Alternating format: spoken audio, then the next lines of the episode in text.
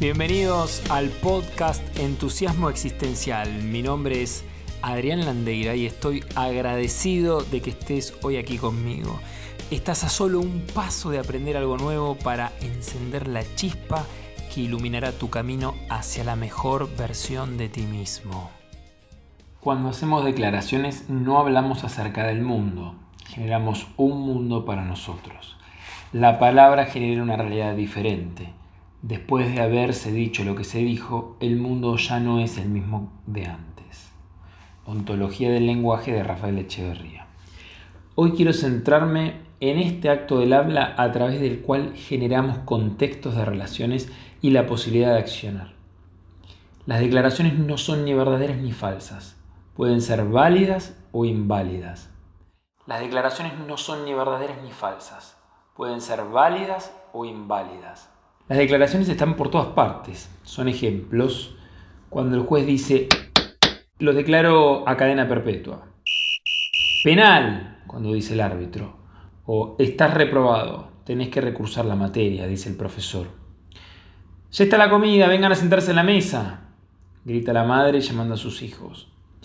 Esto, como tantos otros ejemplos, al momento que se dicen, generan realidades nuevas, así como el juez pudo decir inocente y quizás a la persona que estaba siendo condenada ahora le representa la libertad, no ir a la cárcel, un infinito mundo de posibilidades. Pero al decir que lo declara culpable, el mundo para esa misma persona se torna de otra manera totalmente distinta. Esa declaración generó una nueva realidad para esta persona, ahora privado de su libertad. Una vez que fue pronunciada la declaración, el mundo ya no es como antes, y solo generamos un mundo nuevo si tenemos la capacidad de hacerlas cumplir. Y esta capacidad está supeditada a la autoridad que la comunidad le atribuye a esa persona. Ejemplo, el policía en la ciudad de Buenos Aires tiene autoridad para detener, arrestar, pero no tiene autoridad, por ejemplo, en Inglaterra. Asimismo, hay declaraciones que no requieren de la autoridad sino de nuestra propia fuerza, de nuestra validez para comprometernos con aquello que es importante para nosotros y como tal manifestamos. En breve ahondaremos sobre este tipo de declaraciones llamadas fundamentales. Bueno, una manera de agrupar las declaraciones puede ser las declaraciones que dan comienzo a algo. Son aquellas que una vez pronunciadas dan inicio a algo. Ejemplo, el banderillero que agita la bandera a cuadros en una carrera automovilística declarando al ganador y que ha terminado la carrera, o el juez de paz que declara la unión entre dos personas, lo declaro marido y mujer, el médico que diagnostica y declara usted posee una enfermedad. Estas declaraciones las pueden hacer personas a las que la sociedad, la comunidad, les ha dado el mandato legal para ejercerlas. Ahora, si yo dijera, perdón, no tengo que tener ningún tipo de autoridad, no necesito ningún poder para efectuar esa declaración personal. Otro tipo de declaraciones son las que dan cierre a algo. Son las que dan por finalizado, cerrado una posibilidad. El dueño de un restaurante que dice que la cocina ya cerró. O cuando el jefe dice estás despedido.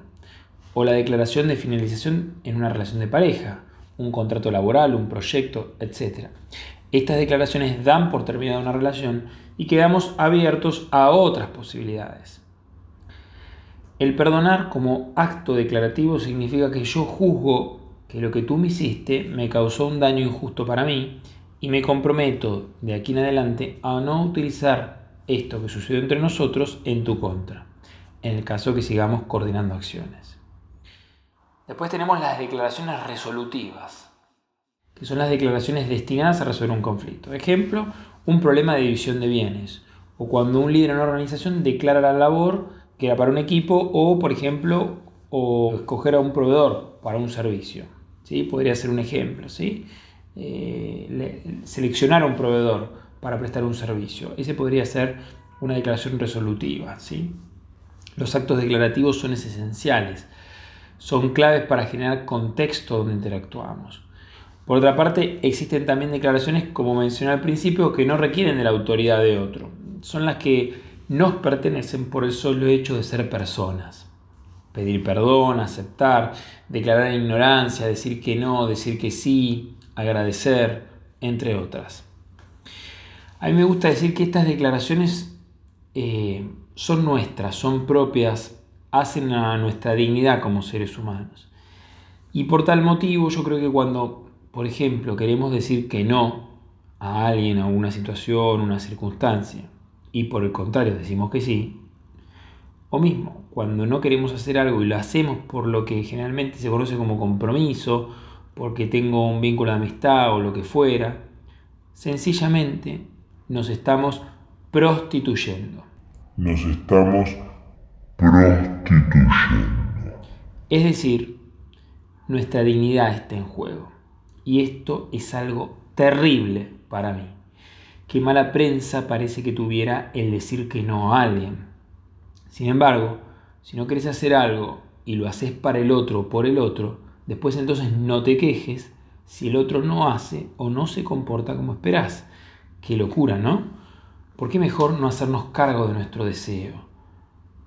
Que esto es parte bien importante de agradarnos primero a nosotros mismos, amarnos, saber nuestros límites, nuestro territorio, hasta dónde sí y hasta dónde no permito algo en mi vida.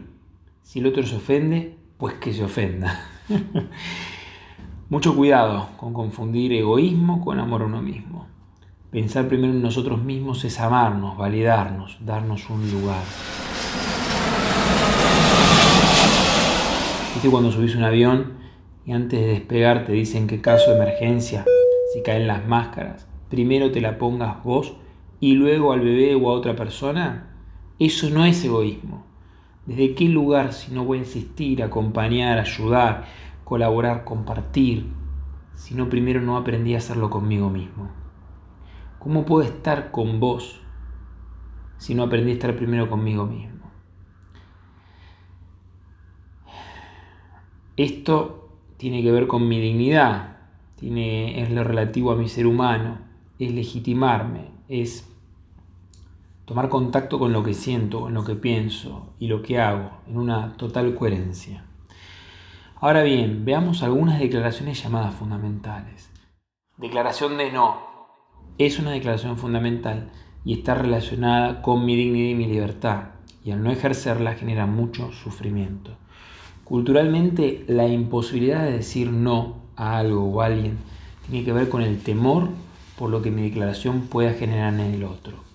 Entonces, ¿de qué nos queremos hacer realmente cargo nosotros? Asimismo, en Latinoamérica, mayormente tiene fuerte resonancia con los pueblos que fueron sometidos por los conquistadores, donde no se podía decir que no.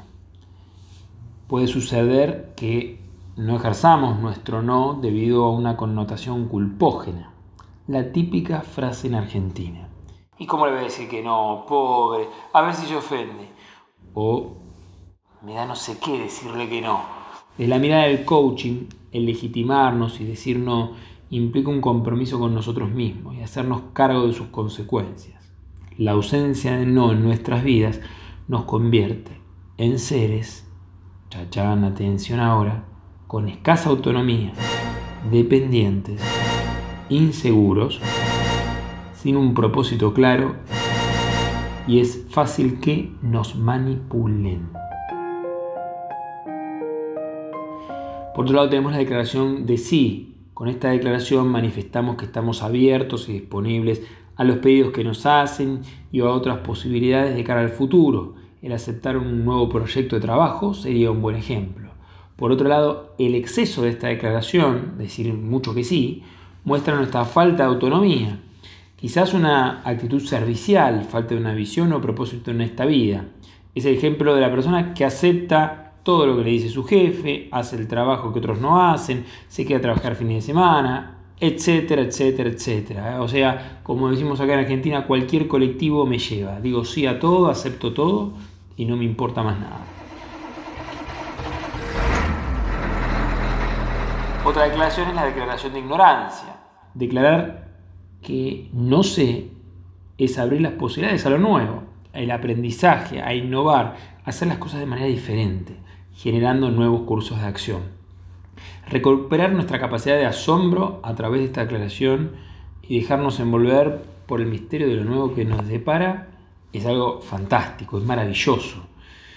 Porque quien habita con demasiadas certezas, ¿no? esto de así son las cosas, esto es así, le resulta muy dificultoso incorporar aprendizajes en distintos niveles, emocional, corporal, lingüístico, espiritual, etc. Gracias. El agradecimiento, como declaración, es muy común acá, que desde pequeños hayamos aprendido a decir gracias o dar las gracias. Pareciera como un cumplido o un mero acto que hacemos quizás de manera automática. Sin embargo, podemos mirar esta declaración de gracias como una oportunidad de celebrar todo lo que la vida nos dio y hacer del agradecimiento una actitud existencial más que un formalismo. Podemos distinguir dentro del agradecimiento como la declaración que pone fin a una relación satisfactoria. Ejemplo, cuando nos declaramos satisfechos con el trabajo que se ha realizado, el no dar gracias puede dejar abiertas conversaciones en las personas y en las organizaciones incluso generando en el tiempo ciertos resentimientos, resquemores. Puede ser también como expresión de reconocimiento de los otros por el servicio brindado, por su afecto, por lo que sea. Ejemplo, el líder organizacional que agradece a sus colaboradores por el compromiso en el proyecto.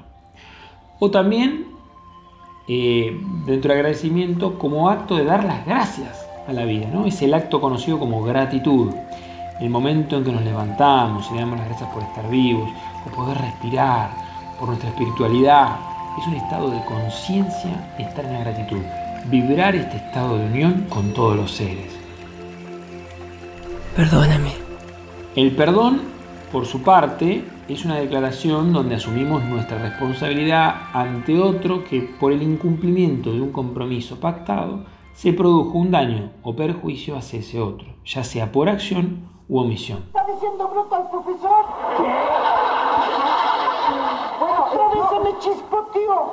Al declarar perdón existe un ánimo de reparar la falta cometida. Es un reconocimiento de nuestro incumplimiento. El perdón es un acto liberador y permite restaurar la confianza quebrada debido al incumplimiento. Hace posible mantener la relación para coordinar futuras acciones o dar término a una relación sin generar resquemores, resentimientos. Asimismo, el acto de perdonarnos a nosotros mismos por lo cometido, por lo que juzgamos que hizo, me hizo daño a mí o a terceros, me libera a mí de la culpa. Una frase que me trajo mucha este, luz fue cuando en un taller con Marta Salvat eh, aprendí esta frase que dice, yo en tu lugar hubiera hecho lo mismo. A lo que yo le agrego, yo en tu lugar, con ese nivel de conciencia y esas circunstancias dadas, hubiera hecho exactamente lo mismo. Esto es, en mi opinión, un gran antídoto para soltar esas conversaciones privadas que me generan todo tipo de angustias, sensaciones de culpa, miedo, inseguridades. Y hasta acá, ¿cómo te llevas con esta declaración, con el perdón? ¿Qué lugar le das al perdón en tu vida? Quizás estás cargando con alguna mochila, llamémoslo entre comillas, y qué necesitas soltar. Como una pregunta para que por ahí puedas empezar a ver un poquitito más, sin juzgarte, desde una mirada más compasiva. Y ahora, en este podcast, ¿qué aprendiste de las declaraciones? ¿Cómo sos manejándote con tu declaración del sí?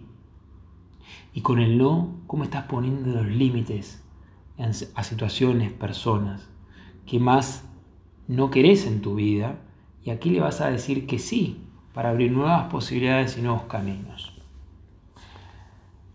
Desde ya te agradezco tu presencia, me pone muy contento y hasta la próxima.